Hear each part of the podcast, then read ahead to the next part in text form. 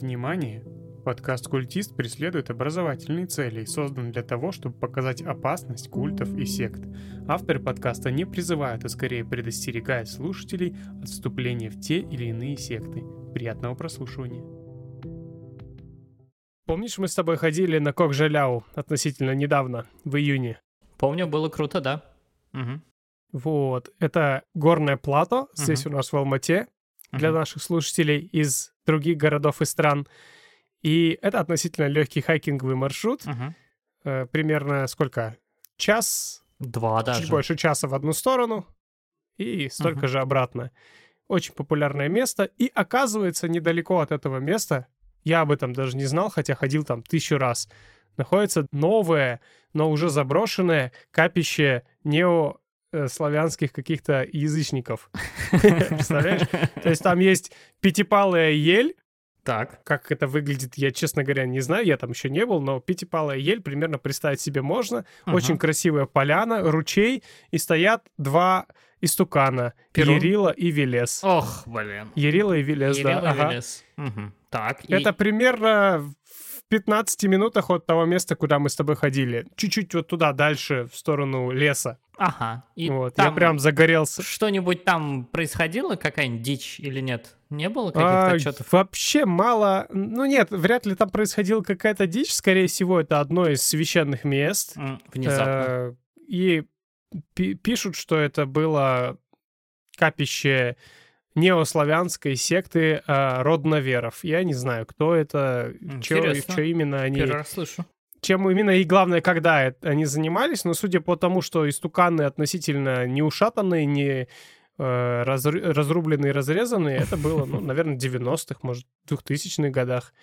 О, вот. сохранились. Я туда схожу, потом фоточки Давай. отправлю. Давай, будем вот. ждать. А, всем привет! Это 13-й выпуск подкаста «Культист», и мы его ведущие Артем Якупов и Гани Султанов. Наш счастливый выпуск номер 13. Надеюсь, вам понравился прошлый выпуск выездной с Лолой Сергеевной. Мы на него получали очень много приятной, э, приятных оценок и комментариев, потому что, ну, тема необычная, но, с другой стороны, тема довольно близкая. А, сегодня у нас будет исторический выпуск снова. Югу, про очень старую секту, Ого. который сейчас, возможно, в каких-то там маленьких-маленьких процентах э, существует, но она не играет никакой роли, не представляет никакой опасности, да и в целом никогда опасности и не представляла. Это угу. секта в чистом виде. И сегодня будем говорить про секту бегунов. Чего? Да. Кликбейтные названия. Сейчас половина беговой тусовки Алматы и Казахстана э, начнет Секта слушать бегунов. Это какой город? Алмата, перепутает, Астана или что там? Перепутает наш подкаст с выпуском э, «Бегу и баста». Да, да. Паша, а... привет. Это не о твоей клиентуре, нет. Да, вот вы попались, да? Здесь не будет про кроссовки, про гели, про личники. И вазелин. А, на самом деле это секта раскольников Русской Православной Церкви, которая существовала начиная с э, 1700-х годов, угу. про это я расскажу попозже, и примерно постепенно-постепенно э, закончилась к концу 19 века, начало 20 века.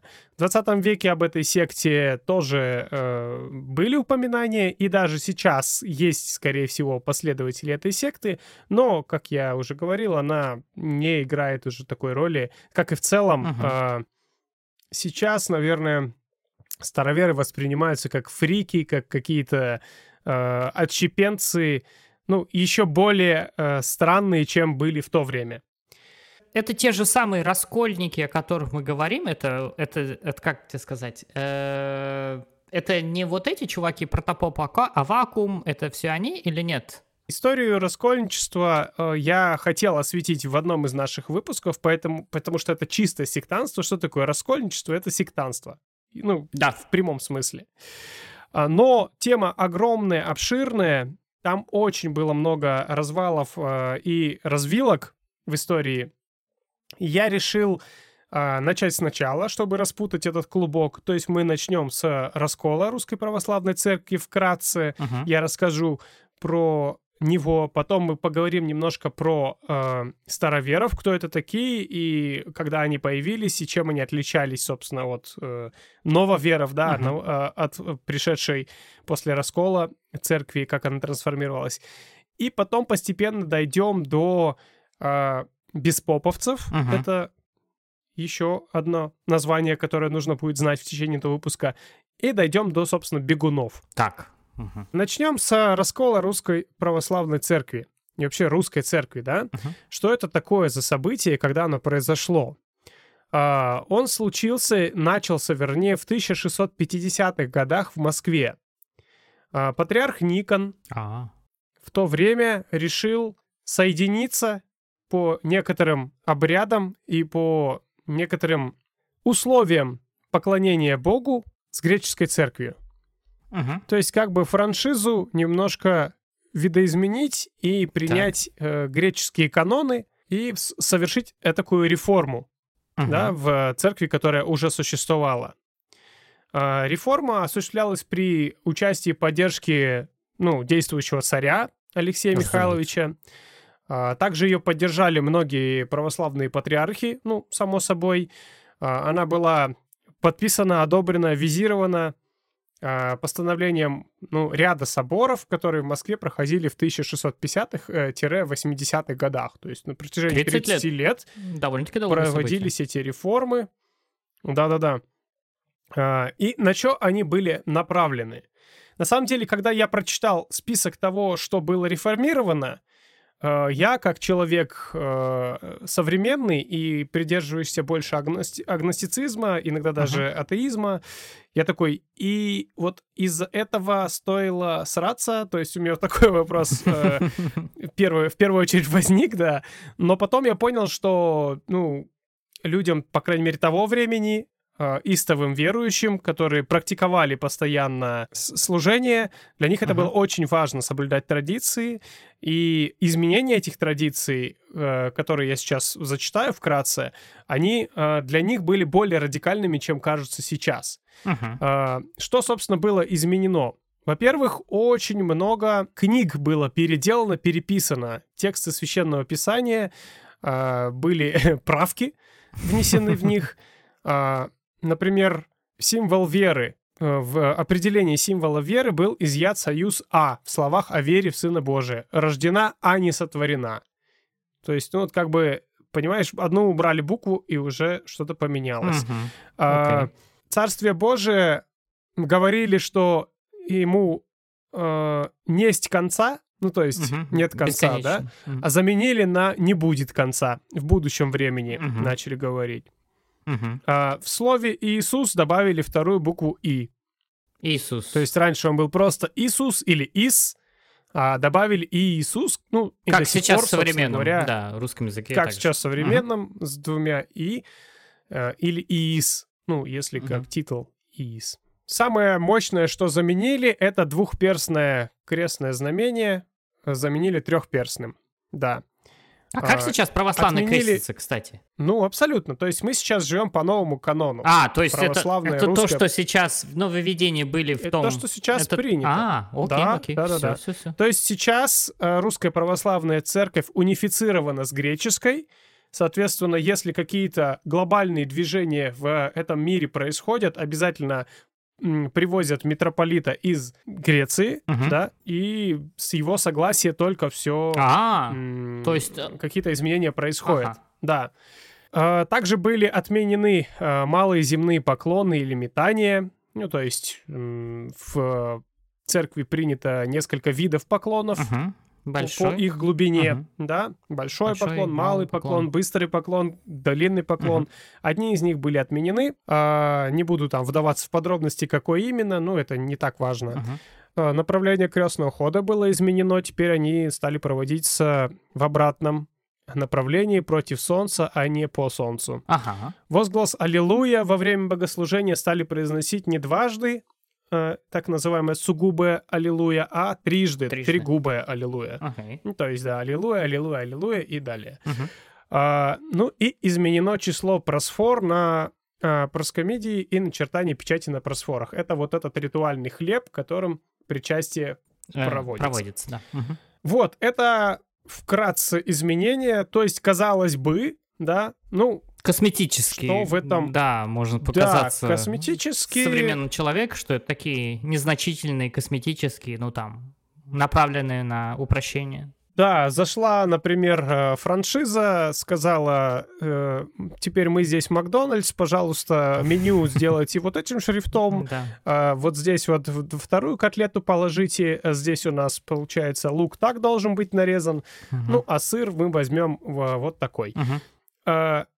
Очень извиняюсь за это сравнение, конечно, но по сути так и есть. То есть эм, произошло объединение двух церквей на идеологическом уровне, и были внесены вот такие косметические изменения, которые раскололи русскую церковь надвое. Офигеть. Очень много людей не согласились с этими реформами, и так как на стороне э, этих реформ было большинство священнослужителей и в том числе и патриархов, то этих людей назвали раскольниками и начали преследовать Мгм. те, кто отказался. да? Классическая история. Мгм. Проповедники раскола нашли в себе на наступивший период межпатриаршества сильное покровительство, начали резко нападать на церковь и ее иерархию, возбуждать против нее народ и своей возмутительной деятельностью вынудили церковную власть употребить против них канонические меры. И тогда-то вновь возник, образовался утвердился тот русский раскол, который существует доселе, и который, следовательно, в строгом смысле получил свое начало не при Никоне, а уже после него. Ну, то есть, если бы они просто тихо ушли в кельи и отказались э, подчиняться, это было бы одно. Но среди них были довольно, среди раскольников, довольно много людей воинствующих, которые, ну, Горячие головы. агрессивно вели политику, да, против э, церкви, а, и их начали преследовать. Мгм. Вплоть до того, что в 1658 году э, утвердили, что все крестящиеся двумя перстами еретики, э, всех их подвергли анафеме, Отлучение от церкви. а, а, да, отлучение от церкви, экскоммуникадов. да. Экскоммуникада, да. И вот за всю историю их то, зависимо от царя, от правителя, их то преследовали сильнее, то практически легализовывали. То преследовали сильнее, то легализовывали. А, Например, при Екатерине II в 1778 году, то есть спустя Столь. больше чем 100 лет э, после раскола, э, слово «раскольник» в официальных бумагах э, попало под запрет. Мгм. Цензура. Да, цензура, то есть, ну, это наоборот, как бы либерализация, да, Мгм. и Ну, типа, у нас их все, начали как раз... у нас все в порядке, да, это просто мелкие Ну, вещи. не совсем их просто стали называть старообрядцы. А, вот то оно есть их как. признали, что ли. Да, то есть представь, сто лет они сопротивляются, их там подвергают гонениям, они там... э, э, э, Легитимизация вот этого движения, наверное. да? Ну, да, да, что, а что с ними сделаешь? Ну, Они ничего. как э, тараканы, их давишь, их все больше становится. Еще и разные-разные вариации э, раскольников появляются, об этом попозже поговорим. А, ну и вот при Екатерине вот оно, слово старообрядцы появилось. А, но в 1803 году слово «раскольник» опять появляется на страницах официальных документов.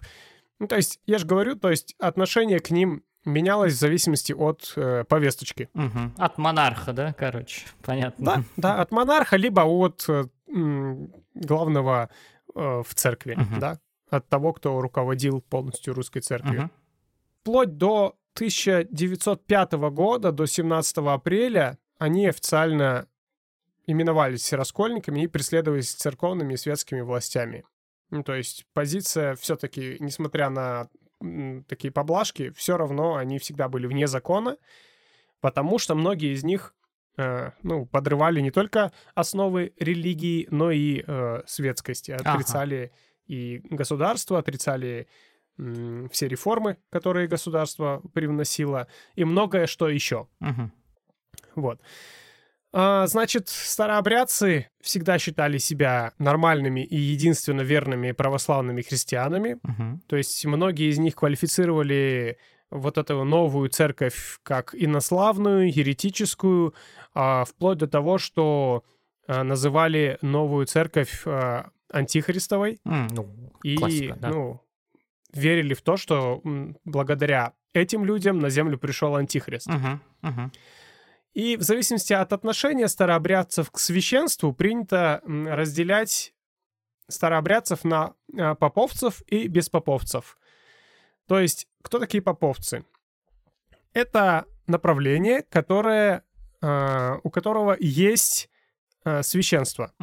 То есть у которого есть иерархия, у которого есть э, священнослужители, и, соответственно, проводятся обряды более близкие к классической э, церкви, несмотря на то, что это старообрядцы. Мгм. Да, то есть у них есть епископы, у них есть, э, ну, духовники, да, Мгм. если глобально Да, посмотреть. духовники, да. Мгм.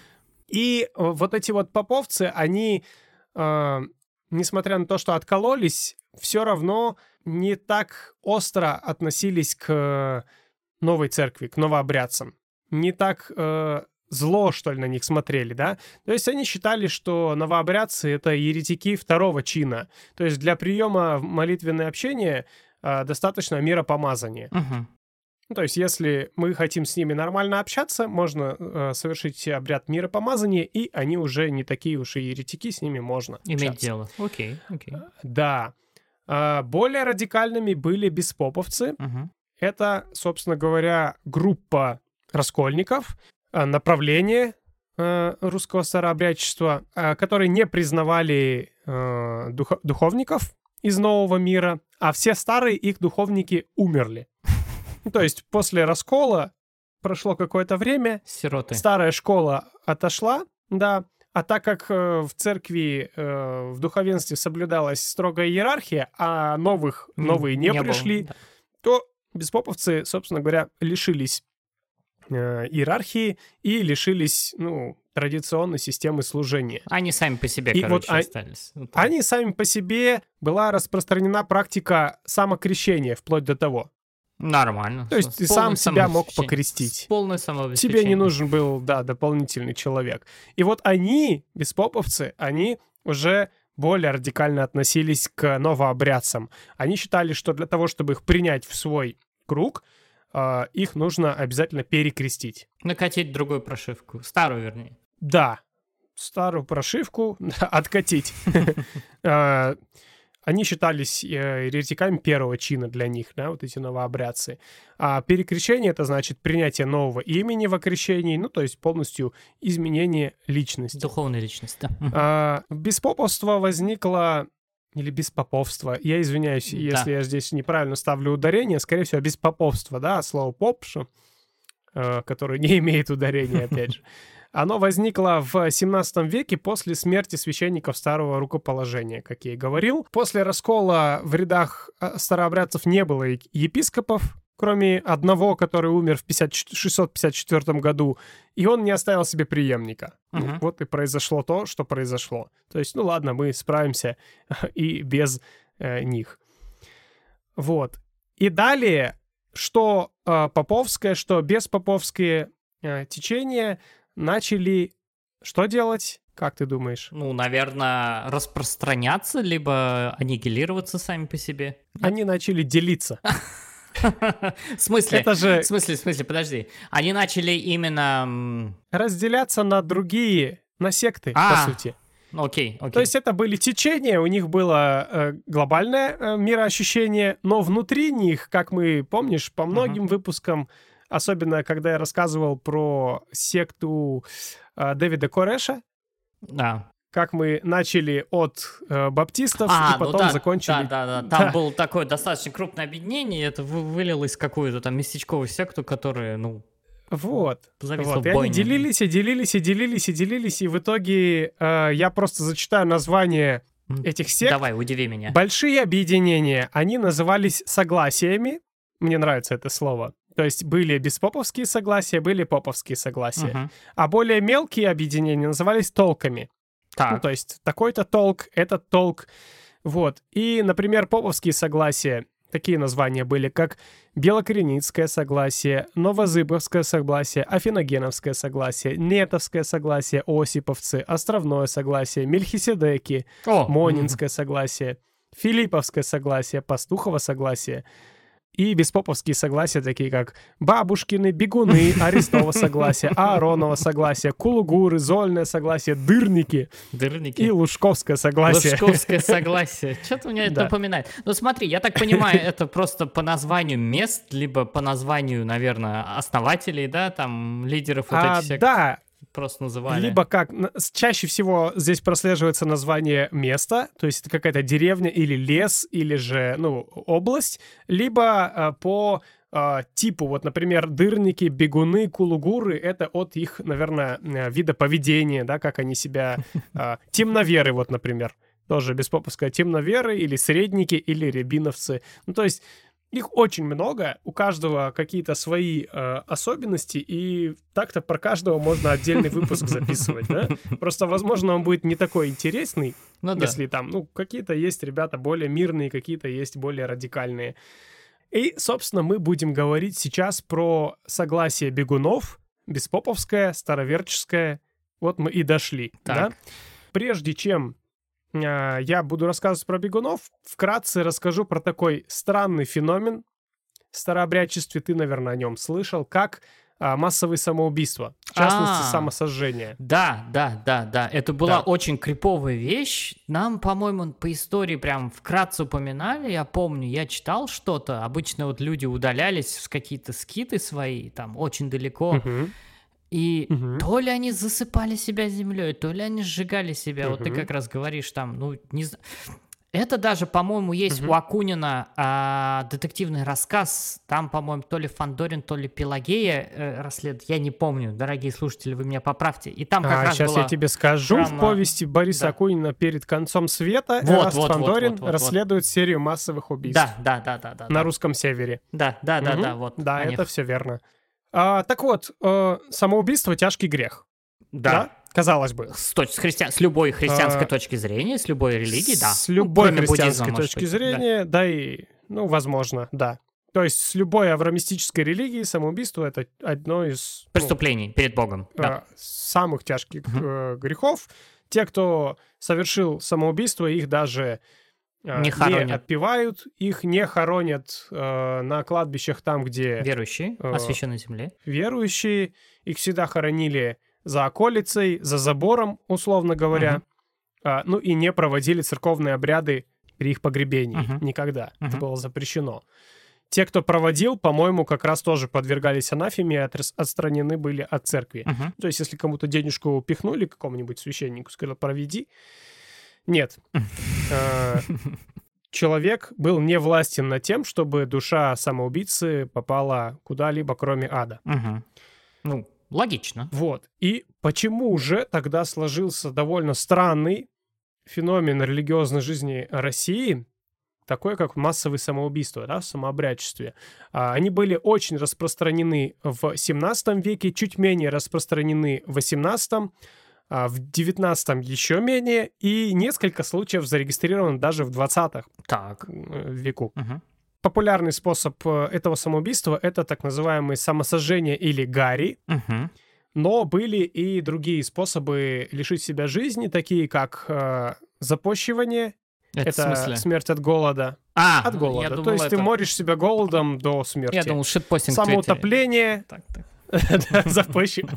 Да, настолько, что тебя просто боты забивают нас. И Илон Маск забирает аккаунт. Все, смерть. Банит. Самоутопление, самопогребение, самозаклание. Ну, то есть способов много, но в целом приводили к одному результату, понятно. Приводили к одному и тому же результату.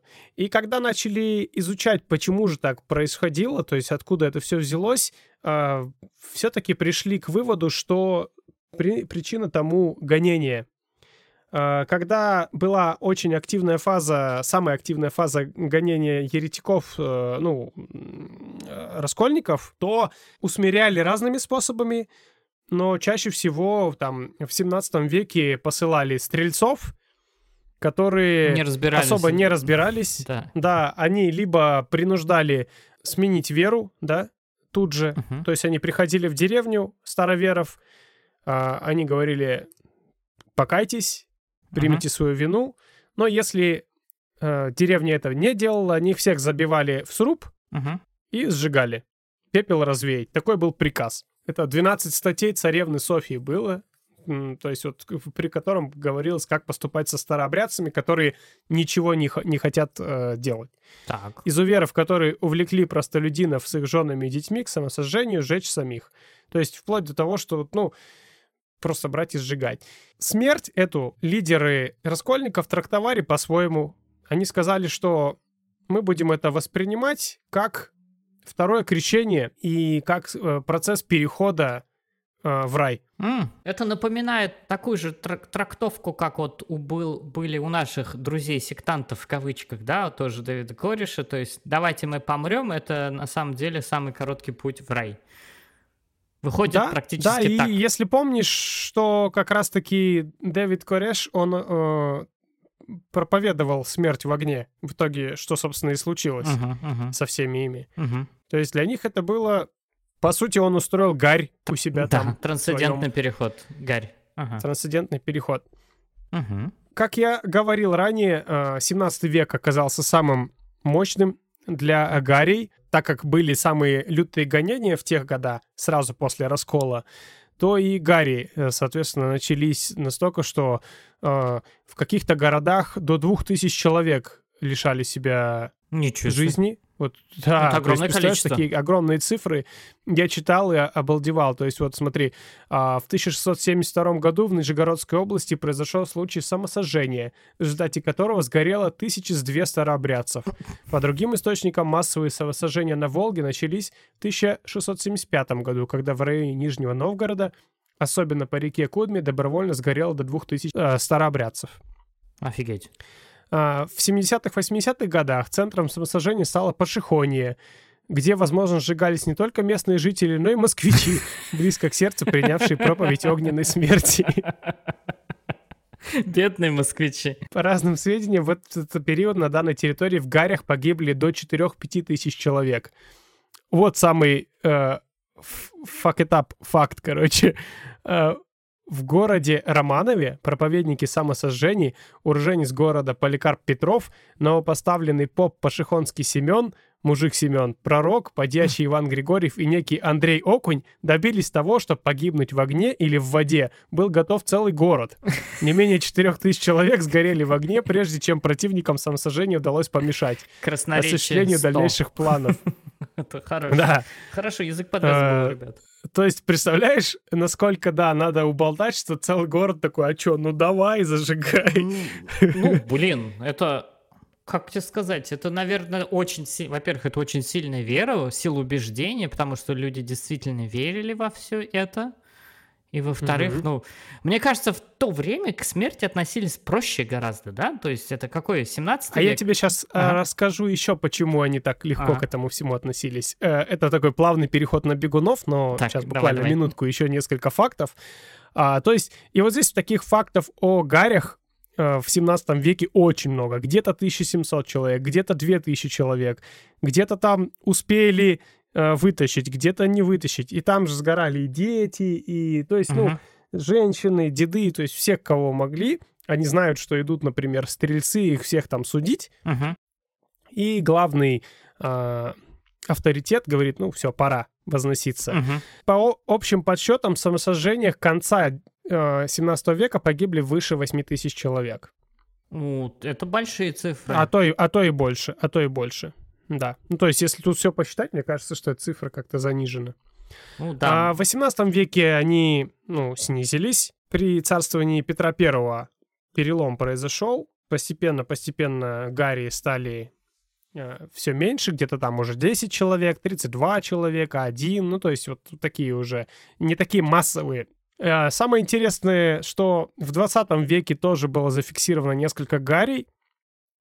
Э, например, Два случая массового самоубийства среди старообрядцев были зафиксированы среди тех в 26 году, 1926 mm-hmm. году. После они власти. не, не жел... Да, они не желали принимать участие в переписи населения 26 года. Mm-hmm. Это вообще один из главных пунктов староверничества. Об этом тоже чуть-чуть попозже. И в 41 году э, проживающие в республике Тува старообрядцы после нападения Германии на Советский Союз Э, совершено массовое самоубийство, как э, они восприняли это событие как приход Антихриста. Ну, то есть все, капец, пора сжигаться. А странно, что как бы вот в советское время, ну, как бы старообрядцы, да, поня- понятное дело, что они скрывались, и Мгм. как бы в советское время как бы никакая религия практически не котировалась, несмотря на то, что сейчас Да. современная пропаганда говорит нам об обратном. Вот, Да. как они как бы выжили и сохранили? А. Вот такой интересный вопрос. То есть это существует, значит, Так такой вот. закрытый комьюнити? Ну давай, продолжай, ты, наверное, разовьешь эту мысль. Да. Переходим как раз э, к бегунам и несколько фактов, отвечающих на все твои вопросы относительно, как они сохранились, почему они горели, почему они легко относились к смерти. А, факт первый. Они, конечно же, отрицали устройство государства. Любого. То есть То есть изначально м, любого государства. Анархия. Изначально, когда произошел раскол, э, сторонниками раскола был в том числе царь, как мы помним. Соответственно, э, церковь задействовала государственные институты для их подавления, этих э, раскольников. Ну, светская и им. духовная власть, они, короче, как бы вместе действовали, те, в свою очередь, сказали, это наши враги. Окей. Абсолютно, да. И если церковь они ненавидели изначально, новую церковь, то государство, как машину принуждения, они тоже ненавидели. И, соответственно, все реформы, все нововведения, все, а, все современные приколы были всегда им чужды, и они их всячески сторонились, избегали, Мгм. а, ну и всячески саботировали как минимум. Мгм. А, Одним из таких было как раз-таки перепись населения и присвоение паспортов. А, Все староверы радикального толка считали, что это печать антихриста, Понятно. и ее принимать нельзя. Всячески убегали от этого. А, В целом, радикальные согласия староверов, они были э, убеждены, что во время раскола наступило время антихриста. Им, в частности, основатель согласия бегунов считал Петра э, антихристом. И все, что было э, вокруг, государство, церковь, антихристовым планом, и на, э, то есть они уже жили после конца света, представляешь?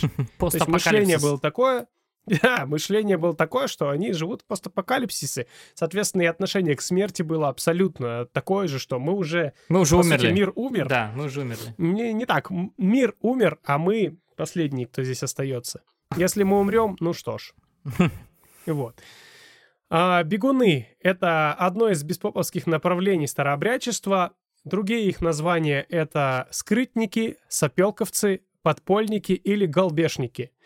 А, в принципе, здесь все понятно, кроме слова «голбешники». А, это пошло от названия «голбец», а голбец — это такая маленькая коморка за печкой, э, где э, крестьяне хранили э, всякие, ну, продукты. Мгм. По сути, такая... Скоропортящиеся вещи. назвать-то? да? То есть это... Да, да, да, да, да. Э, Ну, не то чтобы холодильник, больше кладовка. Там именно бегуны и скрывались. Там они проводили в этих маленьких комнатках свои э, молитвы, свои собрания. Там они жили, э, как в ските, Мгм. да, в монашеском. Э, там они скрывались от полиции. Именно полиции. Да, я не ошибся, э, именно полиции. И весь свой рассказ про бегунов э, я э, беру практически из одной очень крутой монографии Николая Ивановича Ивановского. Она называется «Внутреннее устройство секты странников или бегунов». Она была написана в конце 19 века. Ивановский это 800 не криминолог, детектив, нет? Не знаю, в конце 19 века. Офигеть.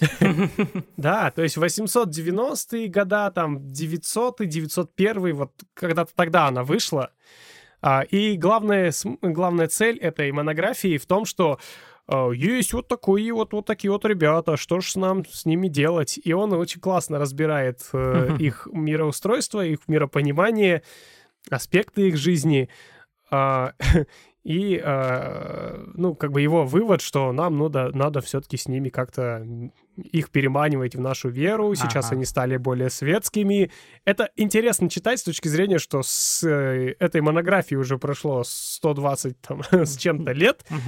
То есть уже тогда люди, да, задавались как бы угу. что делать с этой сектой. А, слушай, я вот просто, я прочитал, угу. он доктор богословия, заслуженный профессор Казанской духовной комедии, а, комедии, угу. говорю, духовной академии, комедии. исследователь раскола русской церкви. То есть это вот, человек, да. который, ну, с теологической точки зрения и с научной, наверное, тоже изучал вот этих раскольников. Да, наверное, потрясающая работа. Да. Монография очень э, легко и классно читается, несмотря на то, что там очень много таких ну, вот старых дореволюционных э, царской России слов, ага. да. А, и оттуда я тоже буду брать. Так вот, э, бегуны, да, почему они так назывались? Потому что они, напомню, беспоповское, э, беспоповское согласие, у них не было духовенства, и они а, вообще не признавали постоянного места дислокации и жительства. То есть они считали, что надо бесконечно странствовать, Кочевник. бесконечно находиться в движении, не находиться где-то в одном месте и полагаться на мир вокруг. Угу. Вроде как ничего страшного, но для государства такие люди представляют угрозу с точки зрения ну, попрания государственных ну, идей. Да, да, да. Понятное дело, просто вот. в России того времени были же как бы э, крепостные практически все. То есть никто не мог покидать э, место прописки, да, как, как мы сейчас говорим. То есть ты не мог просто так уехать, переехать в какое-то другое село, волость там область, mm-hmm. то есть ты был как бы до, по-моему, реформы Александра, и то после него это продолжалось такое закрепление формальное. То есть, ну, э, такой mm-hmm. вот контекст, да, да. Угу, угу. Это направление развил э, некто Ефимий, угу. который бывший военный, военный дезертир, живя в Москве, ну, москвичи вечно что-то придумывают, он пришел к убеждению, что вот даже крепкие христиане не заслуживают э, упоминания, признал необходимым бороться с вот э, злом новой веры, uh-huh. да, и послал московским старцам 39, филипповцам 39 вопросов, на которые ему не ответили. Написал спортлото. Да, и он такой, нет, э, даже, даже то, что вы тут придумали, мне не нравится, и я вот теперь абсолютно срываюсь с якоря и буду э, странствовать, свое. путешествовать, да, и отказываться от всего. А, тут же он повторил довольно старую раскольническую мысль и развил ее о том, что Петр I был антихрист, а, указал антихриста в лице царствующих особ, преемников Петра, уже тогда Петра не было, и назвал, что то, что сейчас происходит, это как раз вот апокалиптичный зверь из э, откровение Иоанна Богослова вышел на волю, uh-huh. да. А, есть царская власть, икона его власть гражданская, тело его власть духовная. То есть, ну, просто задисел абсолютно все направления, во всех направлениях. Вот. И остался один путь для верующих — непрестанный еже о доме, о жене, о чадах, о торгах, о стяжательских попечения и мете, а тесный прискромный еже не имейте ни града, ни села, ни дома. Отказаться от всего, уйти в никуда. Угу. Mm, И именно план. таким способом ты вступаешь в битву с антихристом, да? да? Если государство хочет, чтобы ты сделал так, не делай так. Государство дает тебе документ, откажись. А, дает тебе дом, а, беги. Беги. А, да, да, да. Хочешь тебя переписать, подписать, отказывайся, прячься.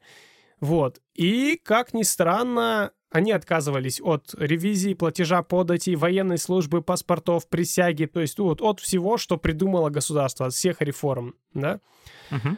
А, всякий, кто хотел стать бегуном, он обязан был перекреститься заново, получить uh-huh. новое имя. А, но при этом, что интересно из этой монографии, а, крещение не происходило, как а, во многих uh-huh. других согласиях или в новой вере сразу. Крещение, как правило, принимали э, бегуны э, под конец жизни. Представляешь? Это как? То есть подожди, ты к этому подожди, шел. То есть это, это, это не как бы э, с точки зрения, ну, допустим, любого консервативного или, допустим, неохристианина, то есть крещение, оно было в начале жизни, правильно? В начале. А у да. них в конце. А здесь, а здесь надо было, да, к этому идти, готовиться, проходить Заслужить. этапы, служить. Э, были так называемые видовые. Это те, кто уже имел дела с этой сектой, но еще как бы только готовился uh-huh. к крещению, да. э, были еще несколько категорий, про которых я расскажу позже. И вот, ну, креститься можно было в любой момент, но они не торопились этого делать. Мгм. Потому что это было как бы, ну, такое довольно взвешенное решение. Ну, и как к нему надо было прийти. Мгм. Вот, это вот тоже интересное отличие. На Ефимия, на его вот эти взгляды повлиял случайный некий незнакомец Иоанн. Кто такой, непонятно. Откуда взялся, тоже история умалчивает. Но Ефимий полностью его авторитету подчинялся. И он же дал Ефимию совет крестить себя самого. Мгм. И Ефимий сам себя крестил в 1772 году. Вот. Мгм. И после этого у него начали появляться первые последователи, но их было немного. Он, он скрывался в лесах, а, распространяя свое вот это вот э, течение бегунов. Да? Ну и в 1792 году Ефимий умер. А его спутница, не назову ее женой, скорее просто та женщина, которая была подле него, Ирина Федорова, она ну, на, на себя взяла правление этой э, сектой но долго не, не смогла удерживаться э, в тех канонах, которых он придумал. И секта пошла По одному месту. по расколам. Ну, по расколам, да, как, как, верзи- как, как водится. Бегунов стало несколько видов, да. А, в какой-то момент появляется уже в 19 веке Никита Семенов или Киселев. Он э, понял, что хаос это, конечно, хорошо, да, когда ты э, ну, такой вот не пришей кобыли хвост, как говорится. Но он потихоньку начал вводить иерархию свою. Он как бы сказал, что нужен некий патриарх. а, Для нескольких мест должен быть старший что-то типа епископа. В каждой отдельной местности а, имеется настоятель вроде пресвитера. То есть, понимаешь, несмотря на вот это вот полное отрицание э, канонов, они все равно стремились внутренне к тому, что ну, какая-то иерархия и структура нужна. Да, да. Потому что сложно управлять вот этими Бегунами. э, свободными, здесь, да, которые там, да, да. да, броуновское движение. И он э, ввел вот эти вот положения, статьи. А, Сам, конечно же, стал самым первым патриархом, самым Ну, главным этим. разумеется, разумеется. И, и- да, его последователи а, стали бегунами-статейниками, которые, ну, приняли эти статьи, да. Мгм. Соответственно, те, кто был а, против, те стали бесстатейниками. Окей. Ну, те, кто откололись, сказали, нет, мы не будем.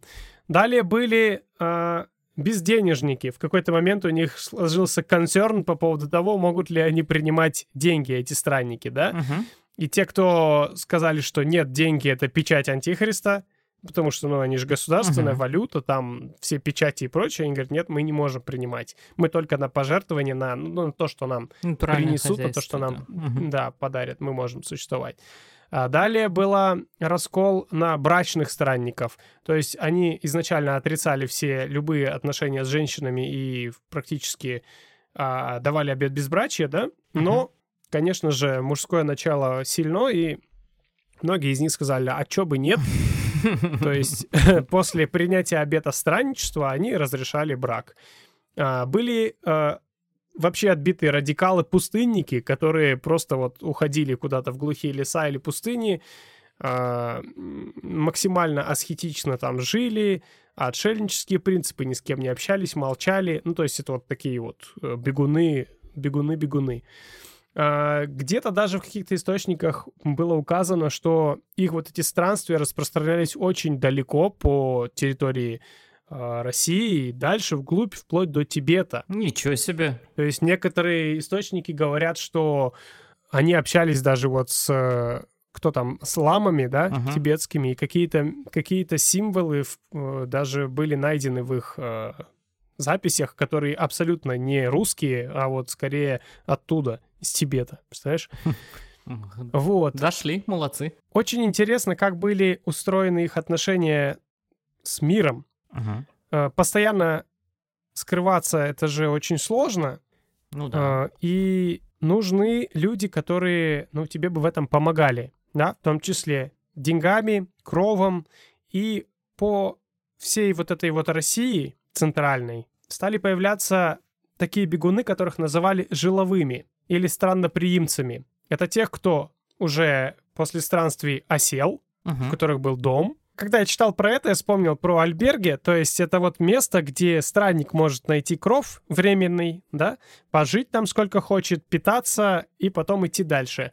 Так вот, э, такие вот жилые дома для бегунов стали расти по всех, всей, всей России, да. А, Поэтому сложно посчитать, сколько было бегунов, потому что какие-то из них были чистыми странниками, Мгм. а какие-то они вот были жиловыми. А, от слова жи- Они- Мгм, мгм, мгм. А слово, да, ну, жилой дом. В чем заключалась суть этих жиловых? Они всегда были готовы принять очередного странника. Они передавали ему корреспонденцию, если ему кто-то что-то писал или хотел сообщить, да, то есть они как бы служили почтой. Почтой. Они скры- скрывали от э, рейдов полиции. От поисков их. То есть суть жиловых была в том, чтобы не палиться, что они... Жиловые. эм, жиловые и вообще бегуны, да? Сокрытие своей веры уже неоднократно в этом подкасте упоминается. Вот здесь оно было тоже максимально развито в этой среде. И дома этих жиловых представляли собой лабиринты целые. Когда полиция наносила рейды, сначала при э, ранних годах э, вот этого бегунства, странничества, они скрывались в подполах, да, в голбецах и Мгм. прочих вот этих вот довольно явных местах. Мгм. И их там потом начали быстро находить, арестовывать. Потом эти дома стали усовершенствоваться вплоть до того, что были двойные стены. Ничего себе. То есть э, заходит полиция, никого нет дома, да? А на самом деле в это же время, буквально в метре от них за стенкой, за фальш-стенкой стоит вот этот вот бегун, который, которого предупредили, который там спрятался. И иногда полиция что делала? Они э, мором вы- вы- выдавливали их из этих стен и из этих нычек. Ну, то есть просто приходили и сидели там. Ждали, да. Да, и там кто-нибудь кашлянет или чихнет, они, а, ну все, салам алейкум, выходи.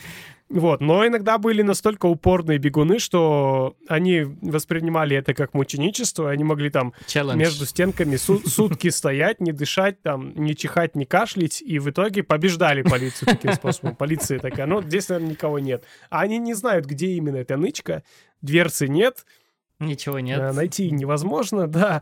И, соответственно, уходили, и бегун выходил там в полуобморочном состоянии, но все же живой. Была очень развитая система в этих домах, по которой можно было скрыться в целом.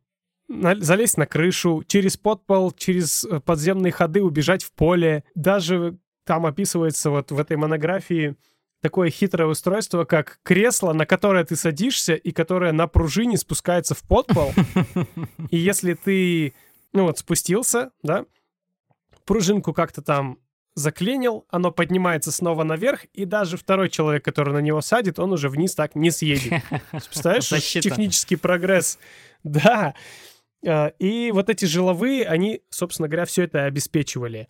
Они следили за распорядком, знали, что вот у них сейчас должно пройти собрание бегунов, Мгм. А, за безопасностью, они стояли на шухере, вот. Конечно же, они их кормили, э, те, кто не отказывался от денег, они снабжали их деньгами, ну, Мгм. то есть обеспечивали инфраструктуру, И вот этих вот бегунов. Мгм, мгм. да, как те самые альберги, да, Мгм. то есть ты знал, если ты бегун, ты знал, что вот в этой деревне есть дом, э, в который можно вот так схорониться. Мгм. И они там иногда подолгу обитали. Но не э, было плохим тоном задерживаться надолго, но иногда бывало, что там болезнь поджидала или, ну вот, надо было подольше Мгм.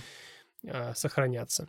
И мы переходим к одной традиции, из-за которой бегунов называли одной из страшных сект в России Ого. или странных, или непонятных, а именно их отношение к смерти и отношение к детям и отношение к продолжению рода, да, вызывало вопросы. Понятное дело, начнем с детей. Для бегунов дети, э, особенно в начале их, когда еще не было статейников, да, вот, которые более иерархичные, дети были обузой, Мгм. и морить детей голодом Было и в порядке вещей. там, ну, это было нормально. Э, по слухам, в некоторых э, общинах э, бегунов откуда-то взялись странные непонятные ритуалы, не христианские абсолютно, а скорее даже скандинавские. А, то есть они... Э, это, опять же, слухи, и непонятно, было это или нет. То есть вот жители села Нижний Тымбай вспоминали, что живущий в лесу отдельным скитом красноверы, это вот одно из направлений бегунов, а, должны были раз в году причаститься человеческой кровью. Мгм. Для этого они похищали ребенка или девушку, или устраивали обряд, во время которого наносили жертве многочисленные уколы ритуальными ножами, пока там не стекала кровью. Мгм. Изувеченный обескровленный труп сектанты бросали в лесу, стараясь выдать смерть за нападение дикого зверя. Честно говоря, скорее всего, это наговаривают. Мгм. Это, ну, а, странные люди живут рядом с тобой, и дабы их очернить, ты придумываешь всякие странные истории, Мгм. да? Мгм. Но о том, что к младенцам они относились пренебрежительно, это факт. Не то чтобы они их убивали, ну просто не заботились. То есть, если ребенок сам не мог встать на ноги, он просто умирал, они его тут же хоронили. Ну, особо Не церемонились. морили голодом, да. Богослов Алексей Лукич Хвощев, исследовавший в 80-х, 90-х годах деятельность сектантов, писал в своем докладе, что из 50 беременных женщин у сектанток оставалось не более 5 детей. Ну, то есть, представляешь, 10%, 10%. только выживало. Потому что, да, особо... Медицины Они нет, были не нужны. нет, да, пофигу, да. Да, вот, медицину и всякую помощь заболевшему человеку они тоже Отвергали. отвергали. И если человек жил-жил в деревне, бегун, да, все знали, что он там какой-то старовер, и в какой-то момент он просто пропадал. И жители деревни такие, о, ну, наверное, Умер. убежал. Ну, то есть, нет, нет, нет, не умер. То есть, наверное, он ушел куда-то кочевать. Он же бегун. Мгм. И не задавались вопросами. А на самом деле, опять же, это слухи.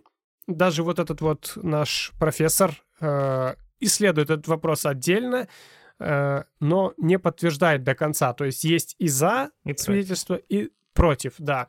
Такого факта, как душительство. То Ого. есть человек, который заболевал и который был неизлечим, по его мнению или по мнению Совета бегунов, он просил о ритуале душительства, а, и в частности, это вот было у красноверов, тех самых суперрадикальных бегунов. Мгм. Как это происходило?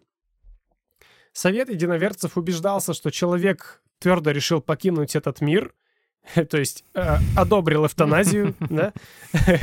Его отводили в пустую избу, клали на лавку, и с ним оставался другой сектант или даже несколько, которые непрерывно начинали читать псалмы. Ага. В какой-то момент из-под пола вылезал специально подобранный физически сильный мужчина в красной рубахе, красноверы, да, Мгм. красносмертные, или их по-другому называли. Он появлялся в избе, э, клал на лицо у, вот этому умираемому человеку большую подушку и садился сверху просто.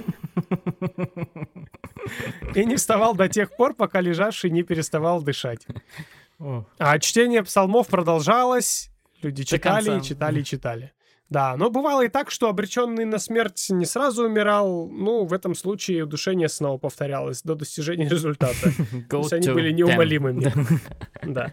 If fail, go to. А, Вот. И все это было под песнопение или же одного человека, или целой группы. Николай Иванович Ивановский исследует этот феномен, и он находит подтверждение некоторых м, фактов, что такое было, но э, тут же свидетели на допросах, они говорят, что да нет, это просто вот человек там сам умер во время там чего-либо. Ну, то есть, как бы доказать это очень сложно, именно этот факт э, душительства.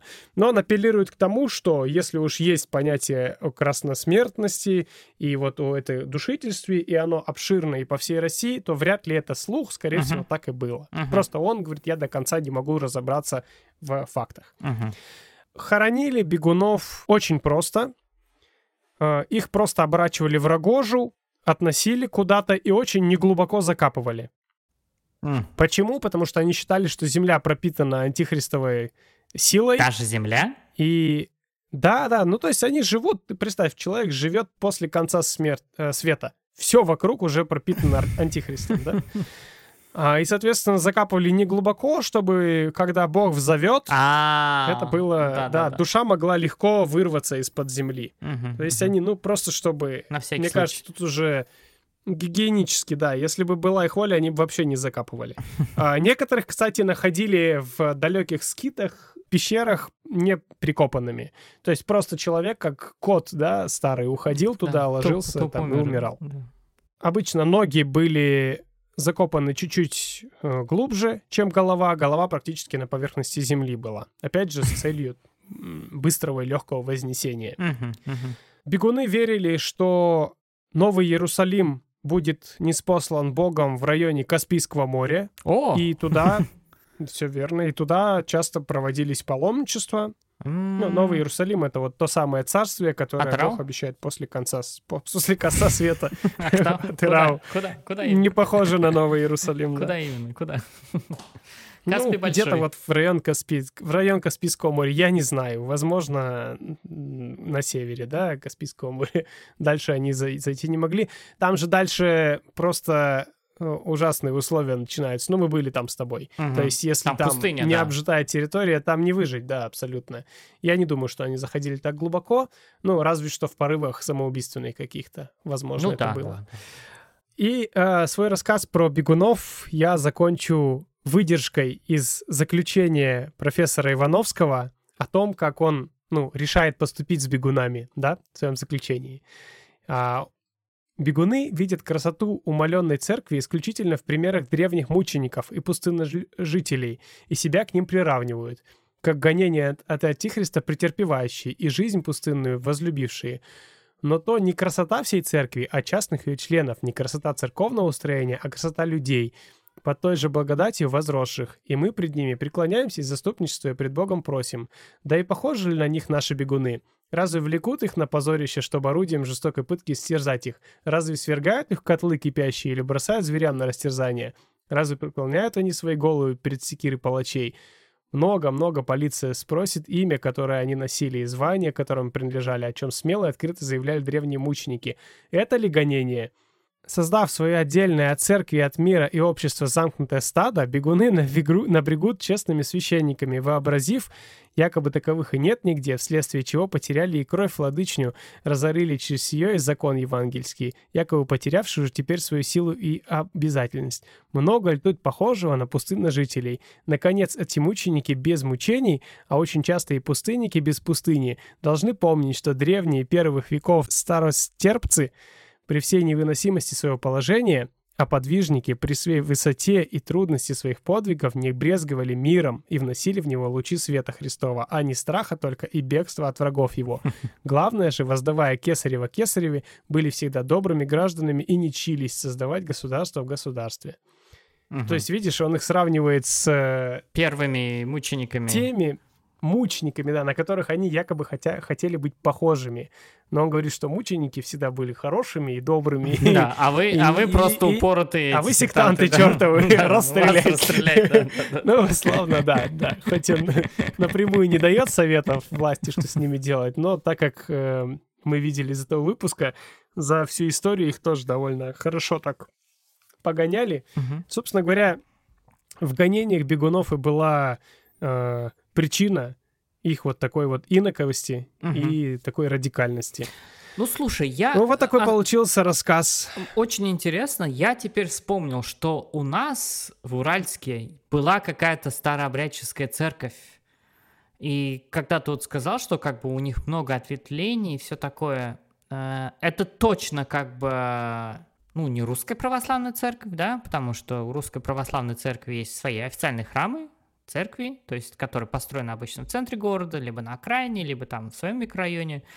А у них был такой частный дом. Он полностью такой деревянный, окна там заколочены, и там крест такой. Но не православный, но немножко Мгм. другой. И вот этот дом, он довольно-таки долго существовал, по-моему, до сих пор существует, и там были какие-то тоже криповые истории. Мне надо об этом вспомнить или, или, или, или спросить у своих товарищей, которые наверняка об этом помнят. Мгм. Ну да, вот тебе и старообрядно. Нет, э, старообрядничество до сих пор существует, причем довольно обширно. Мгм. Из таких последних радикальных примеров это вот та самая секта Сергия Романова, помнишь, который в ковид там Да, да, чуть да, ли да. не штурмом брали. Да. Потом еще чуть более ранний пример это секта бога Кузи.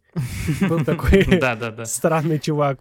Мы, наверное, про них тоже расскажем в каких-нибудь из выпусков, это интересно. Вот. Ну, есть и менее радикальные, соответственно, для нас менее интересные, наверное, Ну да. старообрядческие секты. Которые тихо, А. мирно живут, скажем так, и никого Да, не беспокоят. Да.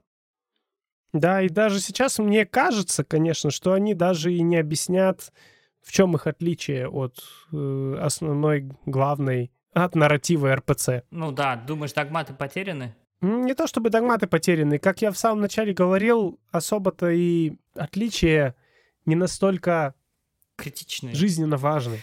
Да. Для современного человека. Ну, то есть, да. Если он не живет в 17 Да, веке да, да, ментально, да. да. да. Мгм. Конечно. То есть мы, как, как мы видим тут, отличия основные в способах, в традициях нести службу. Мгм. да? А человек современный, он, как правило, если он не священнослужитель, он службу-то и не несет. Мгм. Ну да. Для да. него принципиальной разницы, на мой полуатеистический взгляд, как креститься двумя или тремя пальцами и куда водить крестный ход, для него значения особо не имеет. Извините, конечно, христиане, если я вас обидел, Да. но, возможно, возможно, для вас это важно. Но мне, на мой взгляд, ну, это не причина такого злостного раскола сейчас, если бы такое сейчас случилось, Мгм. да, и такие, «Мгм, э, ну ладно, типа, дайте нам более жирную причину для следующего раскола. Ну да, да. Это, да. ну, интересный пример, да. А, уважаемые слушатели, ну, если вы хотите именно проникнуться атмосферой, вы можете также прочитать короткую повесть а, Бориса Акунина «Перед концом света», где Эраст Фандорин, его э, главный герой вот этих всех циклов а, романов о Фандорине, как раз расследует именно коллективное самоубийство среди старообрядцев. А вот таким получился 13-й выпуск подкаста «Культист» о старой русской э, секте бегунов-голбешников. Надеюсь, он вам понравился. Надеюсь, он был не сильно заумным. Подписывайтесь на нас везде, где можете. Рассказывайте об этом выпуске. Делитесь, э, если это кому-то интересно. А мы дальше будем готовить наши выпуски. И в следующий раз расскажем опять о чем-то интересном. Пока не знаем о чем. Пока Да. планов у нас У нас... нет. Но ровно через две недели На всех площадках мы обязательно выйдем. Спасибо, что были с нами сегодня, что слушали. Помните, что секты — это зло, это плохо, э, и под их влияние очень легко попасть, но очень сложно э, из-под него выйти. А, Будьте рациональными и счастливыми. Пока-пока. Спасибо вам за внимание, наши уважаемые слушатели. Услышимся через две недели. Пока. Пока.